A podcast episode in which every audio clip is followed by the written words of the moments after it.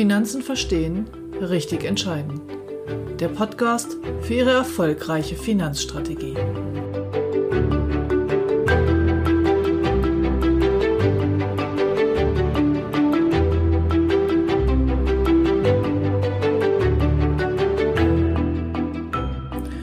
Heute geht es um eine Sachversicherung, eine Versicherung, deren Anwendungsbereiche vielen Menschen gar nicht bekannt sind. Heute bespreche ich mit Ihnen etwas intensiver die Rechtsschutzversicherung.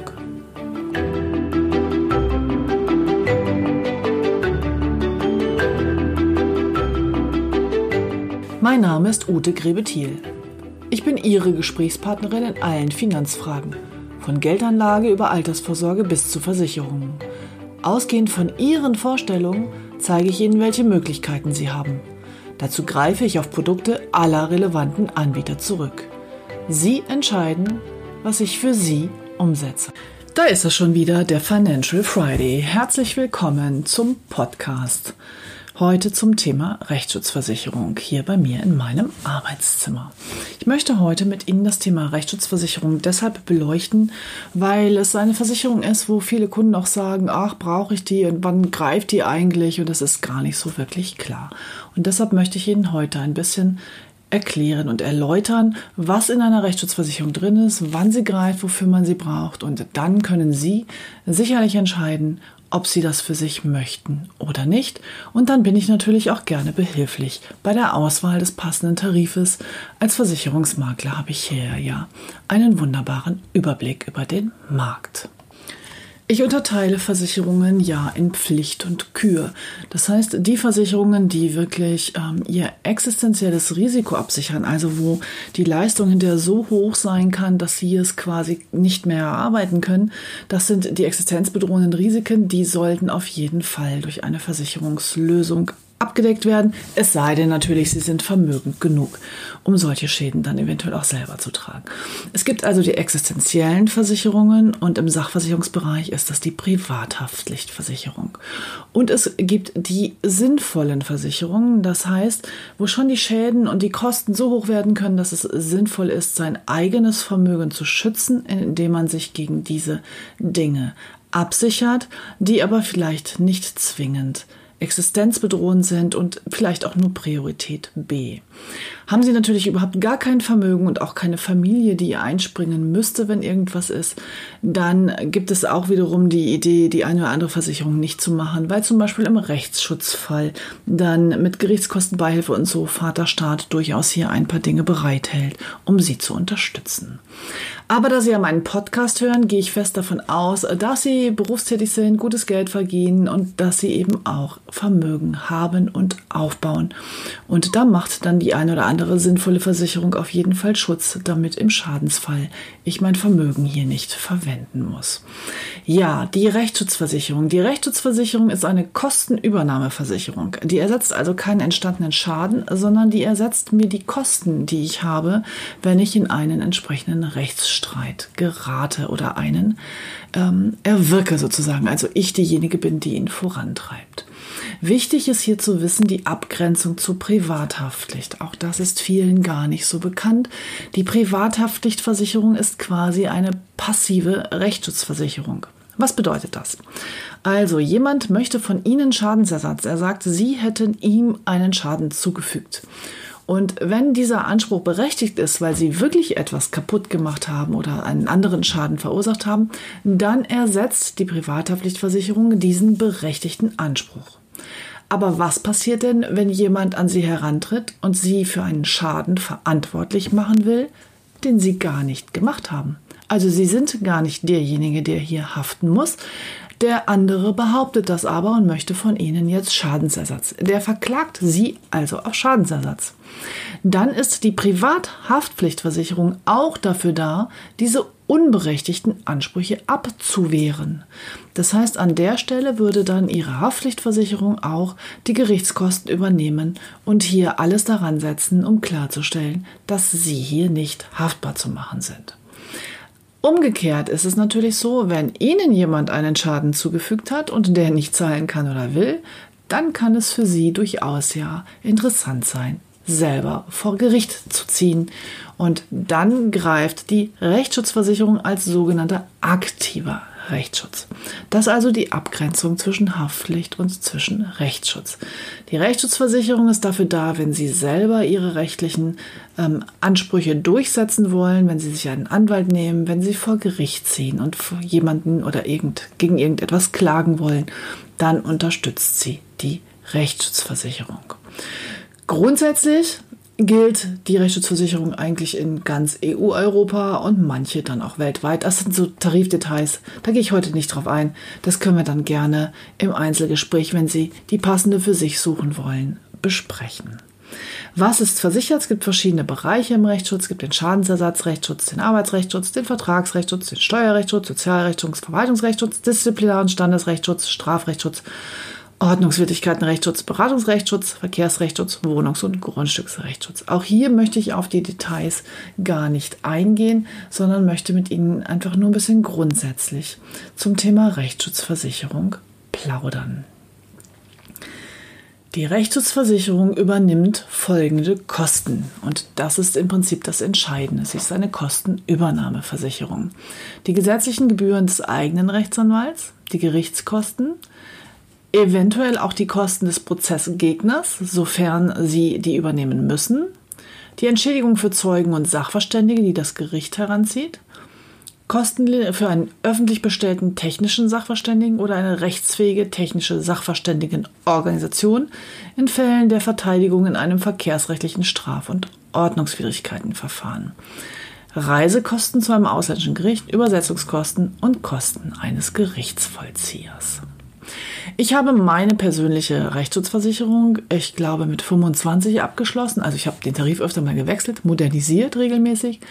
Aber das ist also schon jetzt, boah, mein Gott, 27 Jahre lang bin ich rechtsschutzversichert und ich habe sie tatsächlich noch nie in Anspruch genommen. Ich bin, glaube ich, auch nicht so ein streitbarer Mensch. In der Regel kriege ich es noch so hin, mich mit irgendjemandem zu einigen. Allerdings habe ich eben auch noch nie wirklich den Fall erlebt, dass mir jemand massiv Unrecht getan hat und dann hätte ich sie natürlich einsetzen können. Ich habe es trotzdem immer als sehr entspannt empfunden, wenn ich bei kleineren Verkehrsdingen, ähm, kleineren Beulen oder was auch immer da einem so passiert, ähm, es einfach an den Anwalt geben konnte und sagen konnte, hier, machen Sie mal. Entweder der Gegner ist schuld, dann muss der ihre Rechnung zahlen, oder aber es greift meine Rechtsschutzversicherung. Also hier, und das ist ein Aspekt, der für Leute, die beruflich eben auch stark engagiert sind, äh, häufig vergessen wird, dass eine Versicherung einem manchmal einfach Arbeit abnimmt und das Leben erleichtert. Ja, wie hoch sollte die Versicherungssumme sein? Naja, unsere Empfehlungen sind, da es sich um Kosten handelt und nicht um unendliche Schäden, halt hier vielleicht ab einer Million aufwärts. Die alten Tarife, die haben häufig, häufig noch so 200.000, 250.000 Euro. Hm, das kann bei einem richtigen ähm, gerichtlichen Streit schon eher knapp sein. Und die Beiträge äh, haben sich jetzt nicht enorm dort entwickelt, sondern wenn Sie eine Million ähm, oder aufwärts sich in der Rechtsschutzversicherung aussuchen, dann ist das auf jeden Fall bezahlbar. Ein wichtiger Aspekt in der Rechtsschutzversicherung ist noch die sogenannte Wartezeit. Die Wartezeit dient dazu, den Versicherer zu schützen, weil es liegt natürlich nahe, dass in dem Moment, wo man einen Rechtsstreit hat, dass man dann schnell noch eine Rechtsschutzversicherung abschließt. Das kann aber nicht im Sinne der versicherten Gemeinschaft sein.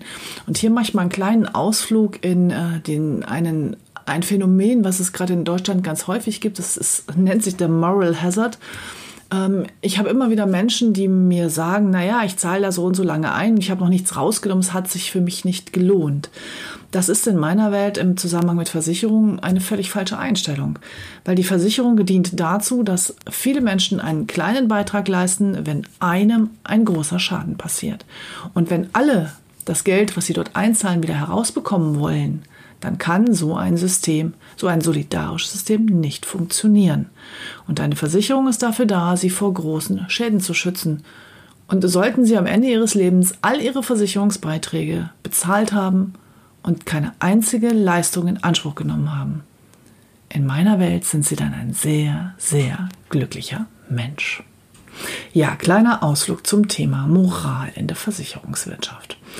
Also, es geht darum, hier die Kosten zu übernehmen und sich abzusichern, dann, also vorher, bevor man es braucht. Das gilt für alle Versicherungen. Schließen Sie sie ab, bevor Sie sie brauchen, sonst ist es zu spät. Besonders tragisch ist es immer, wenn es um Gesundheit geht. Aber das Thema haben wir heute nicht hier. Also die Wartezeit beträgt in der Regel drei Monate. Das heißt, Sie müssen, bevor ein Fall eintritt, schon drei Monate versichert gewesen sein. Die Wartezeit entfällt übrigens bei Versichererwechsel, wenn Sie durchgängig versichert sind. Dann lässt sich anhand des Datums ja genau feststellen, ähm, welcher, ob der alte Versicherer oder der neue ähm, zuständig ist und leisten muss, wenn wirklich dann etwas passiert. Die Wartezeiten gelten nicht in allen Rechtsschutzbereichen, aber dann doch halt in den wesentlichen, so was öfter vorkommt, Haus und Grund und ähm, also Wohnungsrechtsschutz und all diese Dinge. Es macht also Sinn, hier den Tarif rechtzeitig abzuschließen.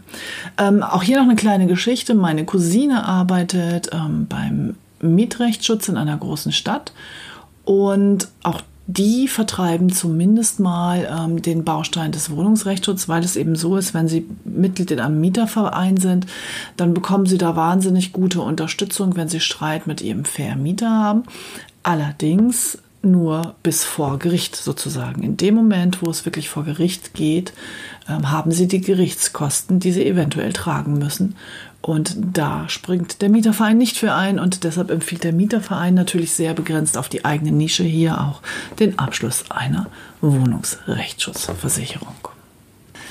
Es gibt auch ein paar Dinge, die nicht versicherbar sind in der Rechtsschutzversicherung, wie zum Beispiel viele Sachen, ähm, Familienerbrecht, alles rund ums Bauen, ähm, dann aber auch so Urheberpatentrecht an Krieg und innere Unruhen und ähm, auch die Vergabe von Studienplätzen ist mittlerweile bei den meisten Gesellschaften ausgeschlossen. Und im normalen, relativ günstigen Rechtsschutzkonzert ist die selbstständige Tätigkeit in der Regel auch ausgeschlossen. Da kann man aber dann entsprechende passende Konzepte finden. Also ein Teil dieser Sachen ist ähm, zum Beispiel eine Beratung im Familienrecht, kann man bei manchen Tarifen mit einschließen. Aber auch zum Beispiel alles rund um Scheidung ist in der Regel ausgeschlossen. Ausgeschlossen sind halt immer die Dinge, die sehr, sehr häufig vorkommen und wo eigentlich ähm, mit einer hohen Wahrscheinlichkeit davon ausgegangen werden kann, dass es im Laufe eines Lebens zu diesen Kosten kommt. Und dann sind diese Dinge ein nicht versicherbares Risiko und auch in der Rechtsschutzversicherung ausgeschlossen. So, das soll es schon sein zur trockenen Theorie. Ich möchte ja auch, dass Sie bis zum Ende dranbleiben. Von daher kommen jetzt noch ein paar Schadenbeispiele, damit Sie auch ein paar Geschichten aus dem richtigen Leben hören und sich besser vorstellen können, wann so eine Rechtsschutzversicherung Sinn macht. Häufiges Beispiel, das haben Sie vielleicht auch schon mal erlebt, ist einfach ein Unfall im Kfz-Bereich beim Autofahren und die Schuldfrage ist ungeklärt. Dann macht es sicherlich Sinn, zum Anwalt zu gehen. Oder im Arbeitsrechtsschutz zum Beispiel haben Sie Streit mit Ihrem Arbeitgeber wegen Kündigungsschutz, Abmahnung, Überstundenvergütung oder ähnlichem halt. Oder zum Beispiel auch für werdende Mütter, wenn beim Mutterschutz der Arbeitgeber irgendetwas nicht einhält, dann können sie halt zum Rechtsanwalt gehen und ihre Rechtsschutzversicherung dort verwenden halt. Dann der Vertragsrechtsschutz, auch ein häufiges Beispiel. Ähm, Reklamationen, sie kaufen etwas, sie möchten, dass Mängel ähm, ersetzt werden und der Verkäufer weigert sich oder, oder, oder. Das sind all diese Dinge, in der man dann Hilfe eines Rechtsanwaltes, ähm, in der man in denen man dann die Hilfe eines Rechtsanwaltes in Anspruch nehmen kann. Steuerrechtsschutz mit dem Finanzamt ist so ein Thema ähm, und natürlich dann auch alles, was in irgendeiner Form mit Straftaten zu tun hat. Es gibt einen Strafrechtsschutz, also wenn man ihnen eine Straftat vorwirft. Hier muss man noch unterscheiden zwischen dem normalen Strafrechtsschutz und dem Spezialstrafrechtsschutz. Der Spezialstrafrechtsschutz hat hier deutliche Erweiterungen, die insbesondere für Freiberufler relevant sind, wenn es so Ärzte und diese Dinge, wenn es dann gleich darum geht, auch eine, die Berufszulassung sozusagen in Frage zu stellen. Ja, wichtig ist dann auch noch, das habe ich vorhin schon gesagt, alles, was mit Wohnung und Grundstück, Nachbarschaft ähm, und so weiter zu tun hat. Auch da gibt es einfach sehr häufig Streitigkeiten.